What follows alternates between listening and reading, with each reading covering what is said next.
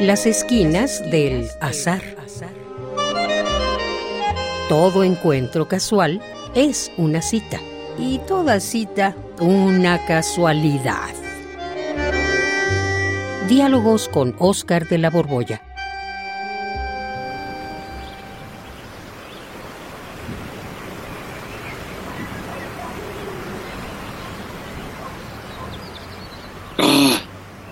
Ay, Oscar, ¿qué crees?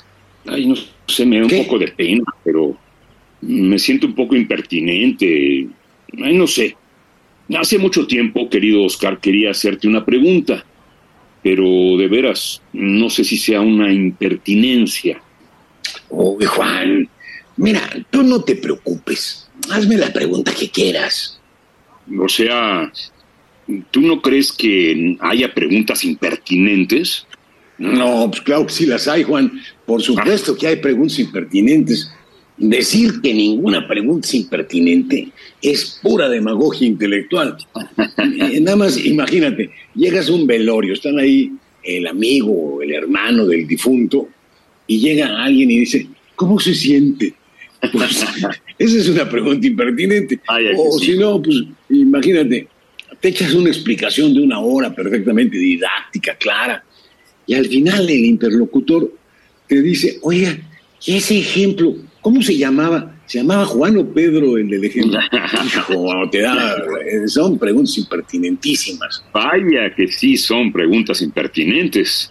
Pero, mira, tú no te preocupes, pues, aunque pudiera ser tu pregunta impertinente, que lo dudo, pues para algo somos amigos, ¿no? Bueno, eso sí, está bien.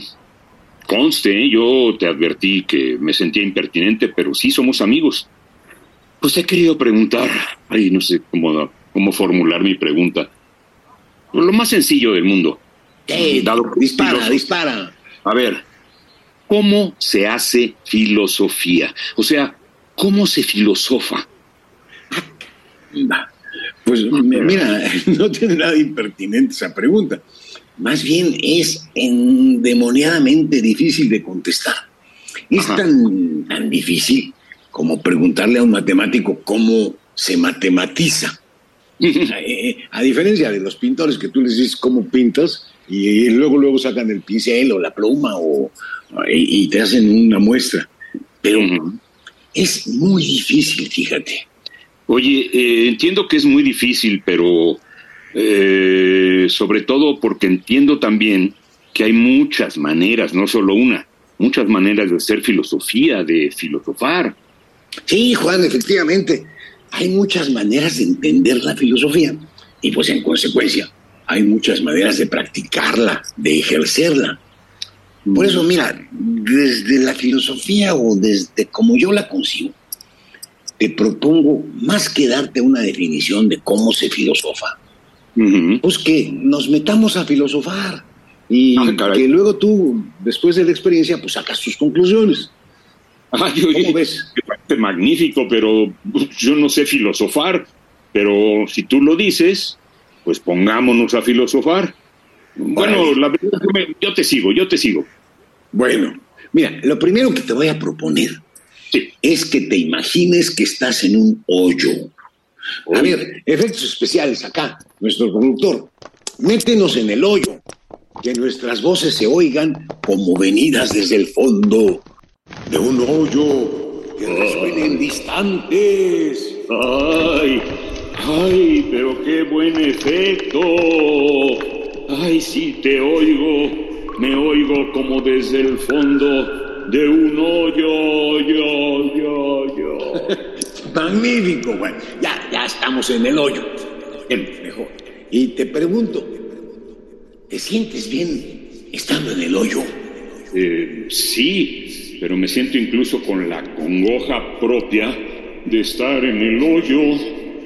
Perfecto, Juan. Vamos de maravilla. Te haré entonces una pregunta obvia. ¿Te gustaría salir del hoyo? Eh, Pues sí, por supuesto, claro que sí. O, o sea, ¿no tienes ninguna duda? ¿No, no, no, no tienes la duda de quererte mejor quedar? ¿O prefieres de plano salir? Eh, no, no tengo ninguna duda y lo único que quiero en este momento es solamente salir de aquí. Ah, pues entonces fíjate, en el hoyo no hay dudas, Juan. Cuando estamos en el hoyo, invertimos todo nuestro, todos nuestros pensamientos, nuestras fuerzas para encontrar una salida. En el hoyo es muy difícil que se haga filosofía. Eh, mira, tanto las ideas como los actos están dirigidos a resolver un problema clarísimo, salir del hoyo. Bueno, sí, entiendo perfectamente que en el hoyo no se filosofa, no se duda, se busca una solución y entonces uno pone en marcha. Bueno, pues ahora imagínate que logramos salir del hoyo, que ya estamos en la superficie. A ver, salgamos del hoyo. A ver, ay, ay.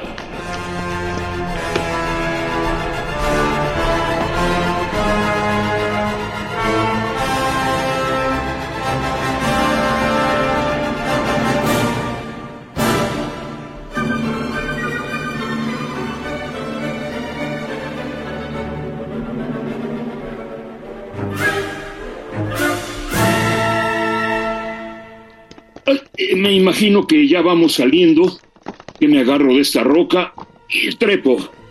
Y pongo el pie en esta saliente y, subo. Y, subo un poco más. Y por fin, por fin, ya llegué al borde del hoyo. Salgo, salgo, aire, aire. Salimos, estamos de pie fuera del hoyo. Perfecto, Juan, perfecto, perfecto. Estuvo difícil salir del hoyo, ¿eh? ahora te pregunto, ya fuera del hoyo, ¿hacia dónde nos vamos? Por ejemplo, ¿nos vamos a la derecha o a la izquierda? ¿Hacia el sur o hacia el norte? ¿Hacia arriba o hacia abajo? ¿Te das cuenta, Juan, de que al fuera del hoyo sí hay preguntas? Pues sí, ¿verdad? Qué chistoso. Allá abajo en el fondo del hoyo no había preguntas. Solo teníamos claro que debíamos salir, salir del hoyo. Pero ahora que estamos afuera, sí hay preguntas porque no sabemos a dónde ir. Como dices, no sabemos ir a la derecha o a la izquierda, arriba, abajo, no sé. Pues fíjate entonces, Juan, el hoyo del que hablábamos es la gran metáfora con la que nos referimos a todo lo que nos rebasa. Son las necesidades apremiantes, lo imperativo. Frente a eso, más que dudar, decíamos, tenemos claro que debemos actuar, salir del hoyo. En cambio, cuando está uno afuera del hoyo, que en el fondo es la metáfora de una circunstancia más o menos que permite opciones, pues aquí hay posibilidades, hay por lo menos dos, y estar fuera del hoyo sí permite dudar, pensar, filosofar. ¿Qué te dice todo esto? A ver. Pues me dice, ¿qué me dice? Que hay circunstancias en las que estamos obligados a actuar y en cambio hay otras circunstancias en las que tenemos la holgura suficiente como para, ¿cómo te diré?, barajar distintas opciones, ¿no? Ahí está, claro, Juan. Ahora fíjate, hay un detalle curioso en la palabra duda. Has de saber que viene del indoeuropeo, de una palabreja indoeuropea que es du o du, que significa dos. O sea mm. que para dudar hace falta pluralidad o por lo menos que haya uno y también otro, que haya dos. La duda pues supone, como bien decías, una holgura, un holguro existencial. O si quieres, para decirlo más claramente, que la vida nos quede holgada. Cuando la vida se nos angosta, no nos permite tener opciones, o sea, cuando estamos frente a necesidades apremiantes, en el hoyo no podemos dudar, no podemos pensar, no podemos filosofar. Por eso, ahora que estamos platicando y platicando de unas condiciones que hacen posible el filosofar, no estamos en el hoyo. Y de alguna forma, sí estamos filosofando, Juan.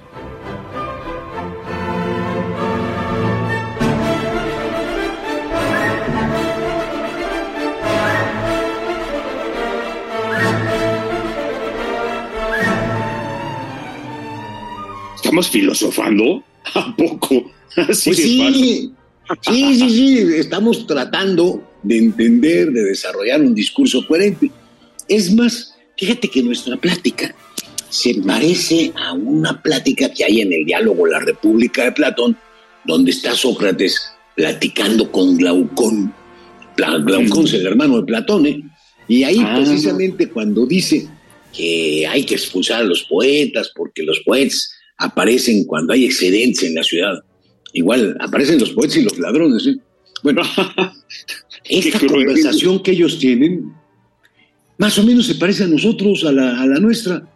Antes todos, dicen, se dedicaban al urgente, estaban en el hoyo.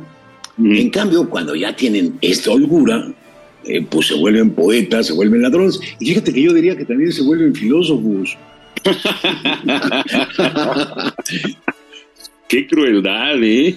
Sí, ya me acordé en ese pasaje de la República, es donde Sócrates propone la expulsión de los poetas. Son excedentes, ¿no? Y sí, la verdad es que los personajes de ese diálogo platican más o menos, más o menos, ¿eh? como lo hacemos nosotros.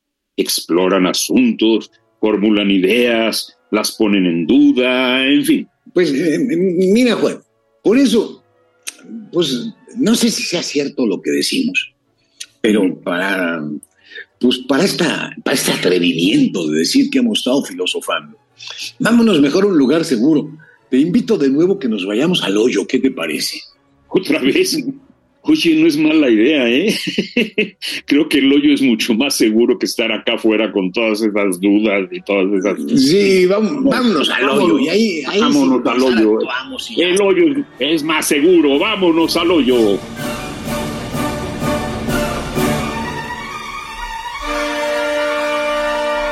Radio UNAM, en colaboración con la Facultad de Estudios Superiores Acatlán, presentó Las esquinas del azar. Todo encuentro casual es una cita y toda cita una casualidad.